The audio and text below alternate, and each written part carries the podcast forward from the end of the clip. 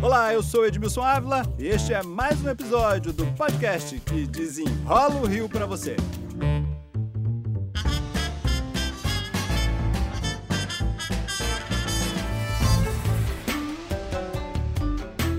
O Rio de Janeiro tem um caso suspeito do novo coronavírus. Em todo o Brasil, são 13 casos suspeitos. O fato é o seguinte: teremos mais casos. Dependemos agora só do tempo. O importante agora é o que fazer, como vamos nos preparar. Para desenrolar o assunto, eu convidei o comentarista de saúde, Dr. Luiz Fernando Correia, comentarista da CBN e correspondente da área de saúde nos Estados Unidos. Por isso a importância dessa entrevista. Ele conhece os dois lados, tanto do Brasil quanto também o que está acontecendo mundo afora. Obrigado pela presença, doutor Luiz Fernando. Obrigado pelo convite, Edmilson, e vamos conversar sobre esse bicho novo aí. Bom, que estamos, como estamos nos preparando para esta nova fase? Então, a grande vantagem do Rio de Janeiro, eu costumo dizer que é a distância. A gente está literalmente do outro lado do mundo com relação a onde está acontecendo a epidemia, que é na China. Né? Os dados de hoje continuam os, os mesmos em termos de proporção, ou seja, 99,7% dos casos ocorridos no mundo, que já são mais de 24 mil, estão na China continental.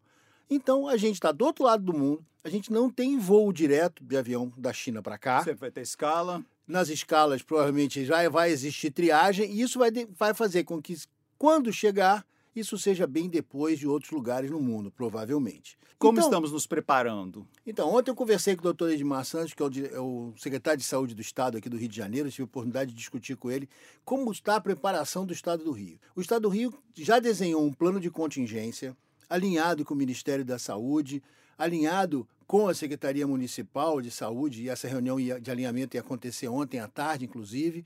E o mais importante, pela primeira vez vai acontecer uma, um alinhamento entre a iniciativa pública e a iniciativa privada na saúde. Os hospitais privados vão estar integrados nesse plano e seguindo as mesmas orientações. Então, para diminuir o ruído, diminuir a diferença de abordagem, enfim, na medida do possível. Vamos é detalhar esse plano? O que, que o senhor já tem aí de informação? Vai ser anunciado provavelmente o plano em quatro fases, quatro níveis. Nós estamos no nível zero. Ou seja, nível zero é não temos casos confirmados no estado. Só o suspeito só um suspeito, mas isso não muda nada. O nível 1, teremos casos confirmados, porém sem transmissão sustentada. O que, que é isso? Até agora, aliás, no mundo todo, 23 países fora da China têm casos de, do novo coronavírus. Não é nenhum no Brasil. Mesmo nesses países, você não tem o que a gente chama de transmissão sustentada. Mesmo onde aconteceu, por exemplo, na Alemanha, que alguém passou o vírus para alguém da Alemanha, sempre ligado a esse, essa pessoa que veio da China. Então, essa transmissão não está ocorrendo de maneira livre ela dependeu daquele sujeito que trouxe o vírus. Então, isso não é a transmissão sustentada. Se acontecer a transmissão sustentada,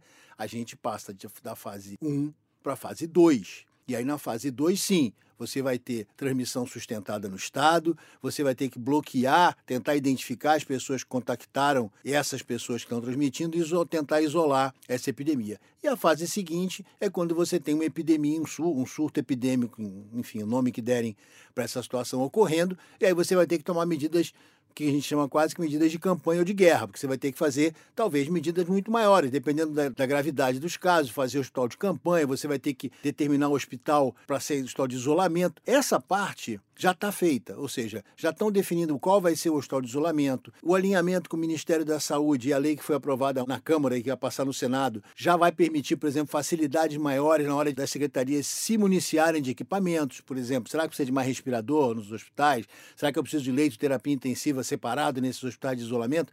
Isso já está tudo previsto nesse plano.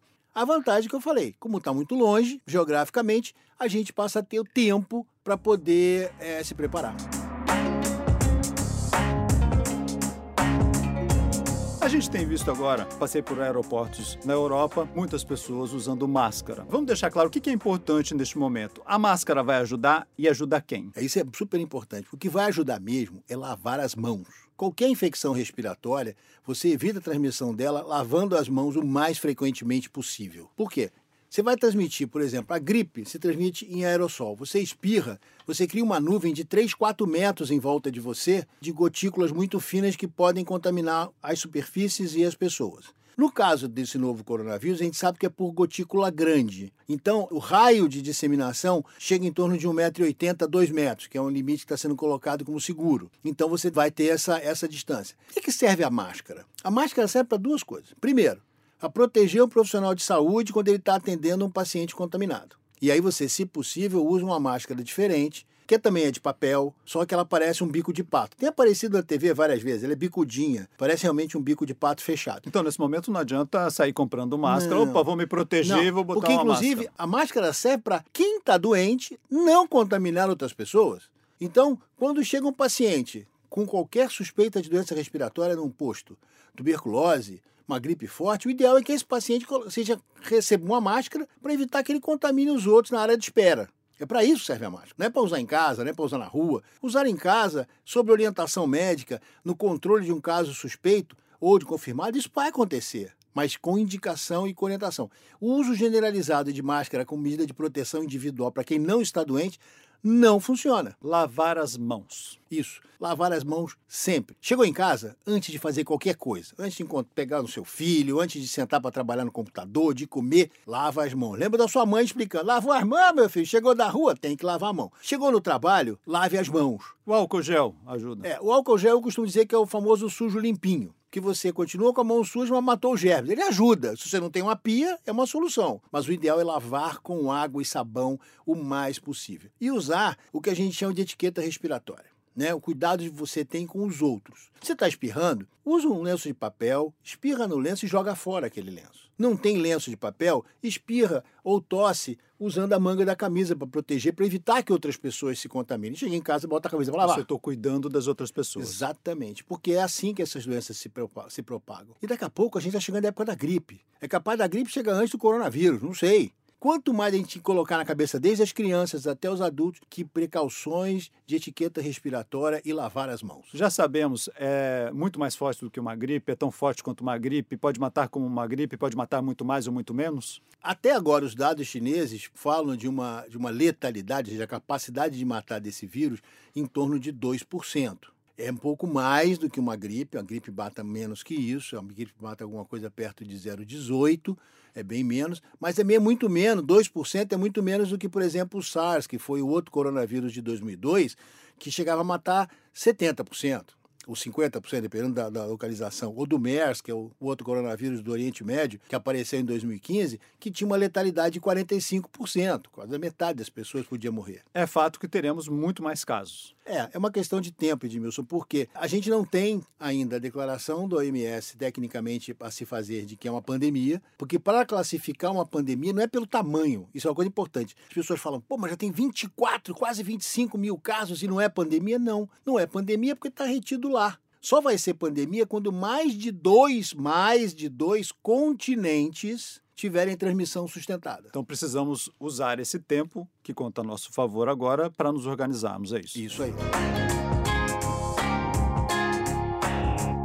Neste momento, com as informações chegando, começam também informações falsas. Uh, os animais transmitem ou não? O que é fato ou fake neste momento? Os animais, por exemplo? Não. A gente sabe, o coronavírus é um vírus tipicamente de animais. A família coronavírus é uma família de vírus. Seis desses coronavírus já eram conhecidos e eram capazes de infectar seres humanos. Desses seis, dois foram esses que eu já, tinha, que eu já citei: o SARS, de 2002, e o MERS, de 2015. Esses dois podiam causar quadros graves. Os outros quatro a gente se convive com eles e nem sabe.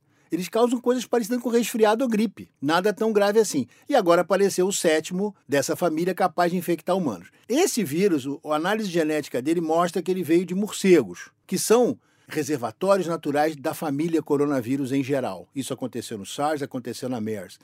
Só que parece que, pelas análises que fizeram, passou para um outro animal intermediário, possivelmente cobra. Isso foi o que a análise genética mostrou semelhanças com cobras selvagens daquela região. Aí você fala assim, vem cá, mas pô, morcego, cobra, como é que chegou num ser humano? Nos mercados da China, são chamados de wet markets, ou traduzido ao pé da letra mercado molhado. Por que mercado molhado?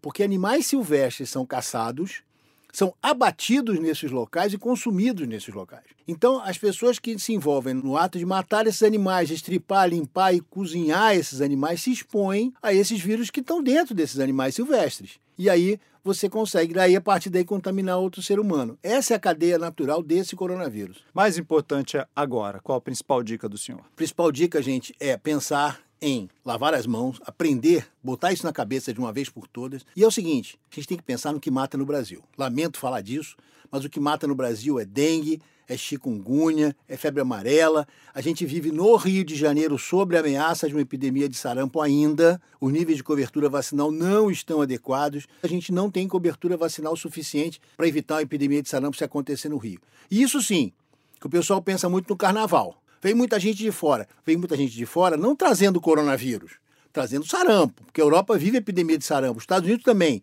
Então, o que a gente tem que estar é vacinado contra o sarampo, vacinado contra a febre amarela quando for viajar para a serra, para passear, e tomar conta do mosquito, porque dengue sempre tem, né? Dr. Luiz Fernando Correia, comentarista da área de saúde aqui no Brasil e também nos Estados Unidos, muito obrigado pela presença. Obrigado, Edmilson, e sempre às ordens. Este podcast teve gravação de áudio de Guto Goulart, edição e sonoplastia de Lucas von Seehausen. E eu sou Edmilson Ávila e toda semana desenrola um assunto aqui para você. Até o próximo!